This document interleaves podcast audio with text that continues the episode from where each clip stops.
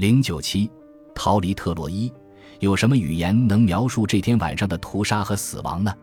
提到这天晚上的苦难，眼泪是哭不完的。多年来称雄的古都灭亡了，《埃尼阿斯纪》第二卷第三百六十行。当希腊人通过木马计攻破了特洛伊的城墙后，埃尼阿斯还在英勇地与希腊人战斗，直到阿弗洛狄特制止了他。